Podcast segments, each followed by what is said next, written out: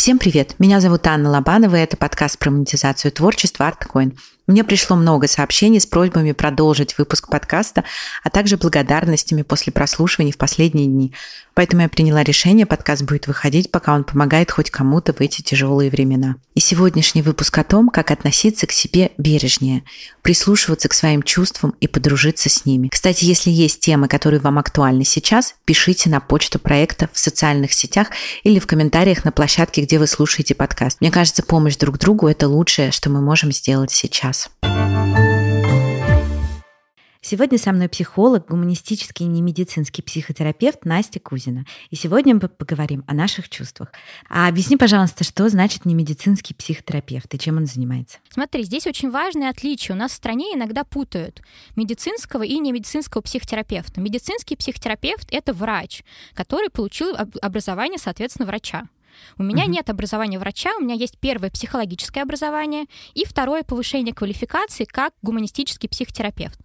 То есть я работаю со здоровыми людьми, а врач работает с людьми, у которых есть психи- психиатрический диагноз. Я хотела бы тебя, во-первых, спросить, правда ли, что творческие люди, они особо чувствительны? Конечно, потому что, на мой взгляд, творческие люди вообще работают с собой, да, работают своими чувствами.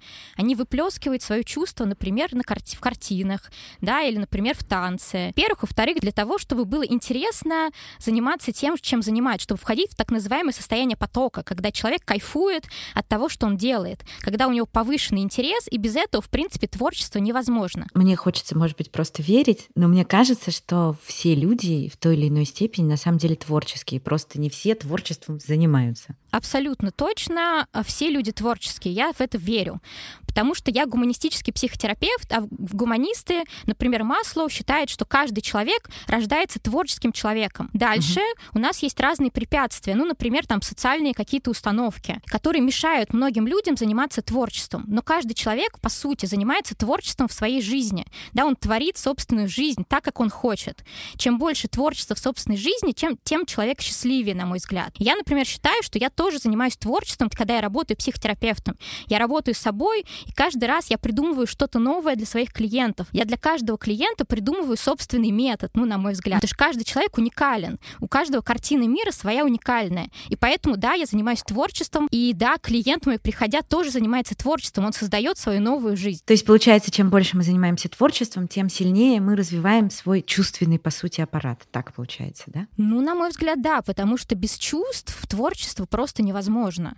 Если uh-huh. ты не чувствуешь, если ты заблокировал собственные чувства по какой-то причине, то я даже не знаю, как творить. Такие творчества — это выплеск чувств, выплеск эмоций. Хорошо, давай а, проведем а, границы, чтобы точно все, и в том числе я, понимали, что есть чувства, что есть эмоции. Ты знаешь, я бы в нашем разговоре поставила равенство между чувствами uh-huh. и эмоциями. Разница такова, что эмоции — это что-то краткосрочное. Первая реакция на, на ситуацию. Чувство — это более длительные состояния, которые отвечают за наши потребности. Для простоты я предлагаю чувства и эмоции приравнять друг к другу для нашего общения. По большому счету, действительно, разница небольшая. Если человек особо чувствителен, можно как-то с этой своей особенностью подружиться, да, чтобы она тебе помогала? Вообще это возможно? Да, однозначно, это возможно. И опять же, мне кажется, гениальные творцы, они как раз очень хорошо подружились с собственными чувствами. Чем больше ты дружишь с собственными чувствами, тем легче тебе творить. Вот сейчас в связи с происходящим, да, очень многие испытывают самые разные негативные чувства.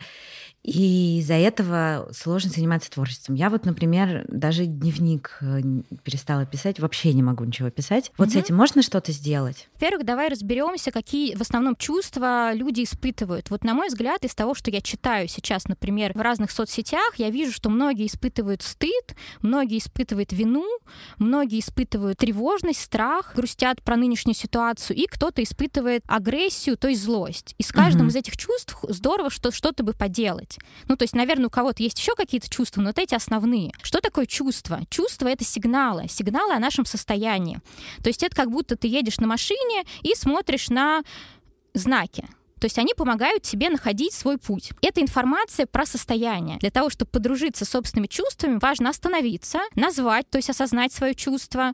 Что это такое? Да, это злость, например, или тревожность, например, тревога, точнее, или это счастье, например, да, что мы только про негативные чувства, позитивные угу. тоже возможны. И мне кажется, тоже в этой ситуации важно не только проваливаться в собственные чувства негативные, ну, такие условно негативные, мне не нравится разделять чувства, потому что они все полезны. Почему-то, знаешь, многие сейчас начинают испытывать стыд из-за радости, радости от жизни. Вот мне кажется, что нужно проживать каждую эмоцию целиком, да, и в том числе радоваться, в том числе интересоваться чем-то. Это не стыдно, это важно. Так вот, что сделать с эмоциями, которые мешают? Вот давай так назовем угу. их, да, с давай. чувствами, которые мешают. Важно остановиться, как я уже говорила, осознать, как это чувство называется, и дальше осознать, какая потребность за этим чувством стоит. Ну, например, когда я грущу, за этим чувством стоит необходимость отгоревать какую-то потерю.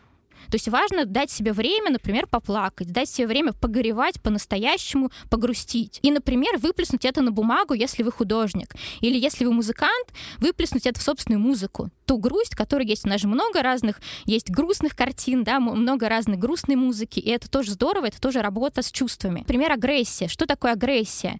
Это информация про то, что кто-то наступил на мои границы. Ну, грубо говоря, кто-то наступил на мою ногу.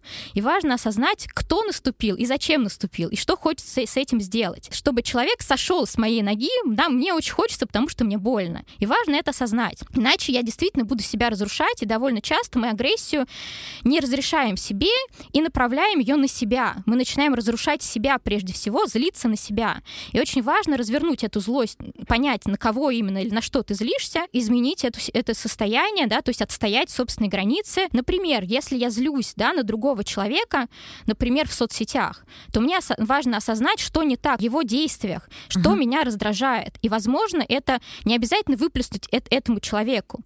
Можно это сделать более экологично. Да, можно, например, рассказать про собственные чувства, например, что меня злит, когда ты так говоришь. Не ты дурак. Да, меня злит, когда ты так говоришь. Это честно. Угу. Это про собственные чувства. Либо ты можешь это выплеснуть в той же картине. Есть одно из, одно из инструментов э, психотерапии, когда много чувств, можно взять лист бумаги и нарисовать то, что ты чувствуешь. Или описать, написать, что, то, что ты чувствуешь, и потом это уничтожить. Да, порвать, например, сжечь и смыть в унитаз, чтобы совсем ничего не осталось. Это одна из техник психотерапии. То есть, получается, прежде всего остановиться себе, признаться в том, что это есть, и потом это как-то позволить себе выразить, прожить, да? Назвать еще очень важно, не просто остановиться, но угу. назвать какое-то чувство, определить, что это такое, и спросить у себя, а о чем это чувство, какая потребность прямо сейчас не удовлетворена. Когда мы говорим про потребность, мне кажется, тут без специалиста будет, наверное, сложно разобраться, а сейчас, надо признать, не у всех будут ресурсы, да, чтобы общаться и работать со специалистами. Если мы вот этот этап пропустим, я понимаю, что я,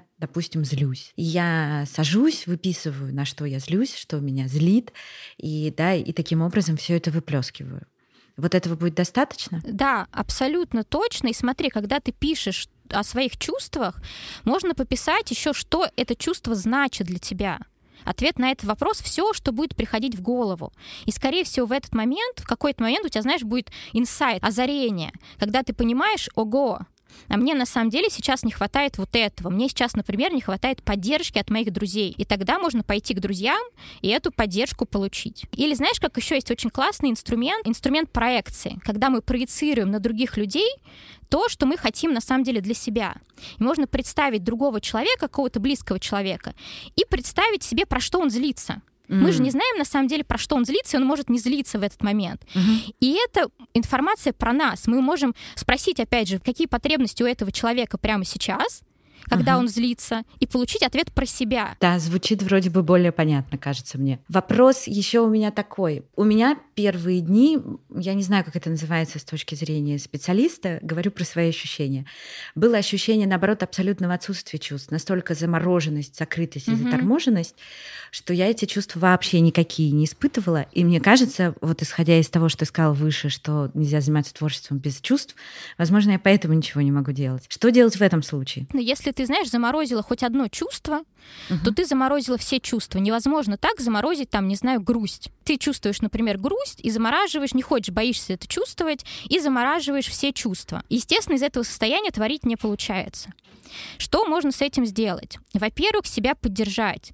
Потому что, смотри, все чувства у нас живут, согласно Эрику Берну, в ребенке. У нас есть, наверное, угу. знаешь такую концепцию, что есть родитель, взрослый и ребенок. Так вот, угу. творчество и чувства живут в ребенке. Поэтому, возможно, когда у тебя такая апатия, тебе ничего не хочется, что-то происходит с твоим ребенком. Важно его поддержать сначала, да, рассказать ему, что происходит. Ну, так же, как с маленьким ребенком. Представь, что ты разговариваешь с пятилетним ребенком. Ты ему расскажешь что-то более понятное для него, да, что сейчас там непростая ситуация, что я переживаю про это, ну, например, да, но при этом я с тобой, я рядом, и ты можешь испытывать любые чувства. Еще есть очень классный прием, это уже из НЛП, нейролингвистическое программирование.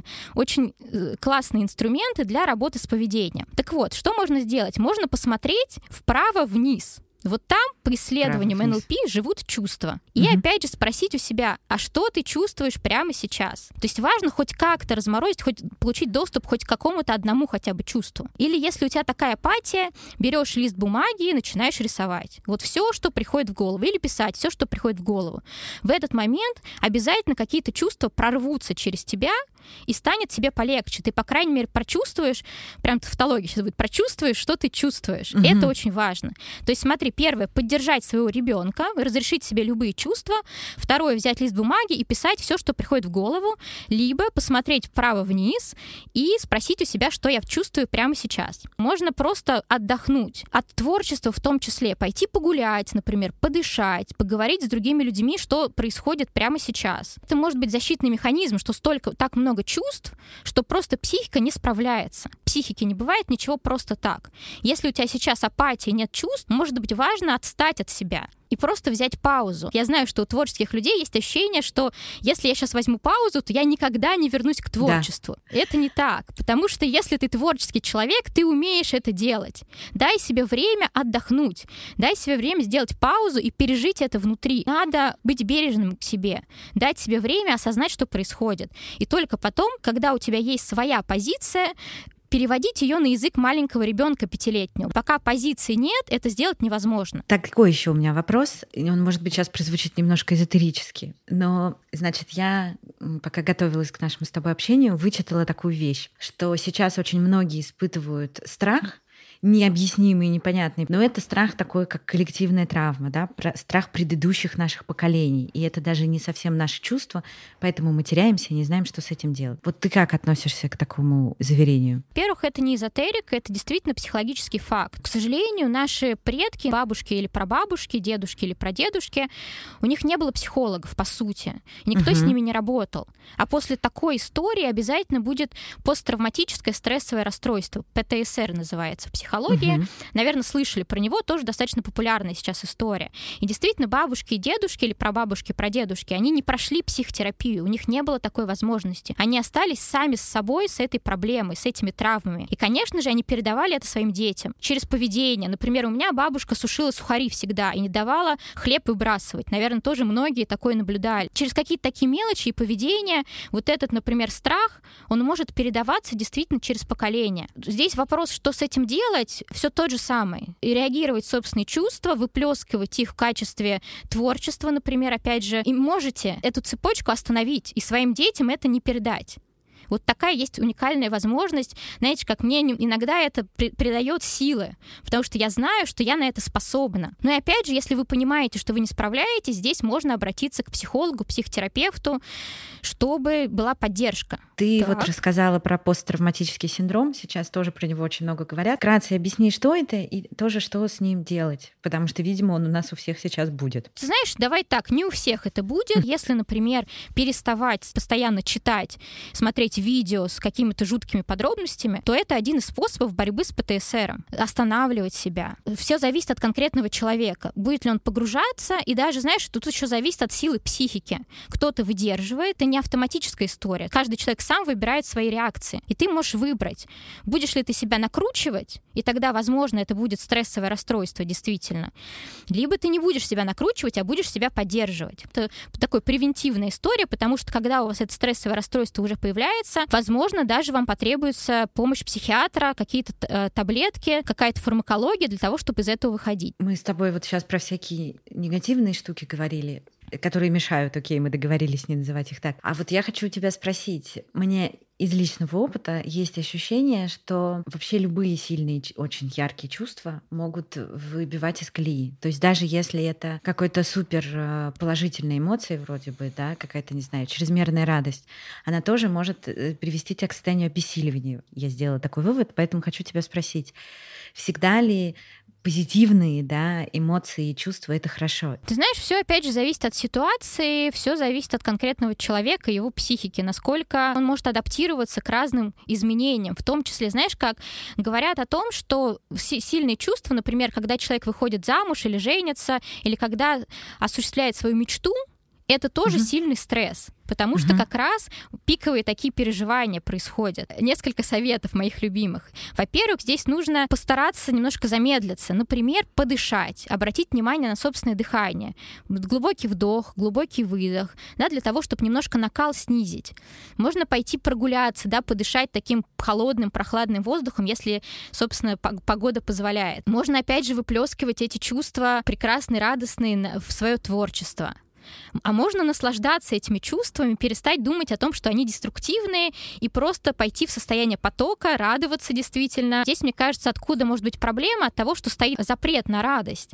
Например, в детстве нам говорили «не радуйся». Сначала порадуешься, потом поплачешь. Такой бывает установка, и тогда есть запрет на радость, когда человек сильно радуется, у него сразу всплывают представления о том, что сейчас будет наказание, например, за радость. Или, например, родители реагировали на радость ребенка, потому что они ребенок в этот момент им мешал. Тогда будет не просто действительно переживать пиковые чувства. Здесь я могу только психотерапию предложить, потому что глубокие установки самостоятельно, с ними самостоятельно поработать невозможно. Ну, просто потому что вы, скорее всего, их не найдете, не осознаете, а нужен другой человек, который посмотрит на все это со стороны. Есть ли какие-то методики, когда ты эти чувства трансформируешь в творчество? Честно говоря, я вот именно про это не задумывалась. Мне кажется, что, знаешь, здесь не нужны никакие методики. Здесь просто нужно взять в этот момент лист бумаги, например, чтобы записать свою идею. Опять же, посмотреть вправо-вниз, осознать, что это за чувство, о чем это чувство, и потом именно это выразить. Да, например, выразить то, что ты чувствуешь, о чем это, в чем смысл этого чувства. И на уровне смыслов творить. Потому что, знаешь, вот честно, мне не всегда нравится результат творчества, когда э, творец просто выливает неосознанно свои чувства на зрителя. И тогда uh-huh. зритель приходит, и ему становится плохо от этой картины, например, если это условно негативные чувства. Да, если человеку плохо в этот момент художнику или, э, например, скульптору, да, или другому творческому человеку, ему просто плохо, и вместо того, чтобы помочь себе прожить эти эмоции, человек просто выплескивает это на картину, например, или в собственный фильм. И вот это, на мой взгляд, немножко нечестно по отношению к зрителю. А важно все-таки осознать, что происходит с тобой, и уже осознанно именно это выражать с какой-то вот идеей, что не просто я выражу сейчас все чувства, а эти чувства про что-то для меня. Подумать, поосознавать, то есть какой-то прям методики я не, не придумаю, ну, по сути, мне кажется, ее нет, просто честно проживать собственные чувства, потому что есть такая еще история, что чувства живут только в настоящем. Ты не, ты не можешь по-настоящему вспомнить и прожить то, что ты когда-то чувствовал. Или чувства в будущем тоже не живут. Ты не можешь представить, что ты будешь чувствовать. Поэтому важно прямо здесь и сейчас обратиться к собственным чувствам и их прочувствовать. И потом, да, выразить это все в той, в той модальности, в которой вы работаете. Сейчас ужасную, наверное, вещь скажу. Я не могу читать Достоевского. Он на меня очень токсично действует действует. Я начинаю его читать, и он меня погружает понимаю в такое тебя, уныние, понимаю. что я просто не знаю, как дальше жить. Вот реально. Вот до такого состояния меня доводит. Мне кажется, он очень-очень э, передает сильно свои состояния, видимо, которые в которых писал. У меня похожая история с Мунком. Я не могу смотреть Мунка. Угу. Я была в Третьяковке на выставке монографической. И, честно говоря, это была катастрофа для меня. Я вымоталась очень сильно от него, потому что у него плюс было психическое заболевание, он лечился в психиатрической больнице. Собственно, психиатр говорил, что ему становилось лучше после того, как он рисовал, писал картины. Да, я знаю, что художники угу. не любят слово рисовал. И вот действительно он выплескивал свои условно негативные чувства. И мне от этого плохо становится, потому что чувства непростые. Кто-то любит Мунка, я понимаю, да, возможно, человек, находящийся в депрессии, он увидит что-то похожее, созвучное в Мунке и скажет, да, я чувствую что-то похожее, то же самое. Но вот состояние, например, стабильном состоянии, с которым я пошла на выставку, мне было плохо. Мне было некомфортно, потому что вот как раз, на мой взгляд, Мунк просто вылил свои чувства на зрителя, и это для меня нечестная история. Тер... Знаешь, как он терапевтируется через зрителя? Считаю, что это такое, такая опасная вещь, поэтому я и призываю сначала осознать и, знаешь, как понять. Ну, очень хорошее слово для осознавания вопрос.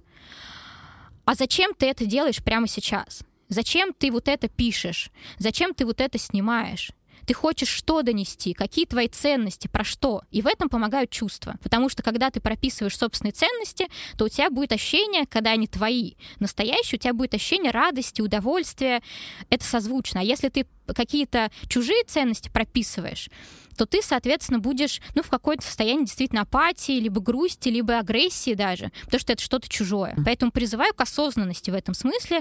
Мне кажется, что творец, ну, как бы мне не нравится слово «должен», настоящий творец, он осознанный хотя сейчас затерли это слово, но для меня осознанность — это проживание здесь и сейчас, во-первых. И, во-вторых, это ответ на вопрос, зачем я что-то делаю. Вот важно осознавать. Опять же, можно взять бумагу и написать ответ на этот вопрос. Зачем я хочу создать этот шедевр? Как я хочу повлиять на другого человека? Потому что еще интересная штука, что про чувства и эмоции, что по сути задача художника — это вызывать какие-то чувства у тех, кто смотрит, да, или слушает, те, кто потребляет, грубо говоря, это искусство. То есть чувство — это такой продукт, по сути, искусства. Не просто это то, что помогает, но это и продукт, который получает зритель или слушатель, опять же. И поэтому очень важно четко осознавать, зачем ты эти чувства выплескиваешь. Для меня это просто честно по отношению к себе и честно по отношению к зрителю. Мне кажется, что это как раз к вопросу ответственности, да. По большому счету, так как творец транслирует эти свои чувства, то он за них несет ответственность, мне кажется. Да, согласна. Как раз очень важно об зрителя не терапевтировать себя.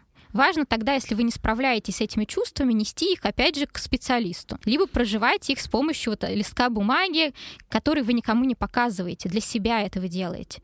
Поэтому да, я согласна, что творец ответственен за то, он не ответственен за те эмоции, которые вызывает его картина, потому что это сам человек ответственный, который будет смотреть, но он ответственен за то, что он вкладывает туда, какую энергию он вкладывает, что он вкладывает на уровне смыслов, на уровне ценностей. Вот за это он обязательно ответственен, на мой взгляд. Да, мне кажется, здесь можно поспорить, но вот мое ощущение такое. Согласна с тобой в этом ощущении абсолютно. Давай дадим три главных совета по поводу проживания в эти непростые времена своих чувств творцам и вообще всем, кто нас будет слушать. Наверное, первое, о чем я хочу сказать, это быть бережным и внимательным к собственным чувствам, не отмахиваться от них, позволять себе чувствовать, перестать блокировать чувства, иначе вы блокируете собственные чувства.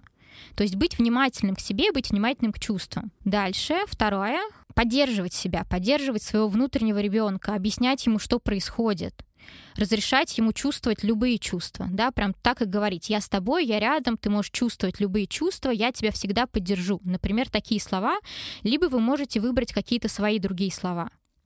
И третья практическая рекомендация, если вы погружаетесь в чувства, чувств слишком много, вам некомфортно, или знаете еще, что может быть? Начинается психосоматика, например, ком в груди вдруг появляется, когда у вас слишком много чувств, вы, опять же, не можете их выразить. Тогда вы, опять же, берете лист бумаги, сосредотачиваетесь на этом коме и пишете, опять же, все, что вы про это думаете, либо рисуете, все, что приходит в голову. И любые чувства, да, если у вас много чувств, вам некомфортно с ними, то же самое. Берете лист бумаги и выплескиваете эти чувства, потом их можно уничтожить для того, чтобы избавиться от этих непростых простых чувств и прийти в такое комфортное состояние, в котором вы уже можете творить. Вот три вещи, которые я бы рекомендовал. Супер. Спасибо тебе большое. Спасибо за интересный разговор. Если вы слушаете этот выпуск на площадке, где нет описания, то его вместе со всеми ссылками я, как всегда, добавлю в наш телеграм-канал. Его легко найти по названию ArtCoin. Слушайте нас на Яндекс Музыке, в Apple и Google подкастах, на Spotify. Также подкаст ArtCoin есть ВКонтакте, и там у нас довольно активная группа. Хочу сказать вам спасибо за то, что отмечаете соцсети подкаста и рассказываете про него. Для развития проекта это правда очень важно. Чудесного вам дня и берегите себя. Пока-пока.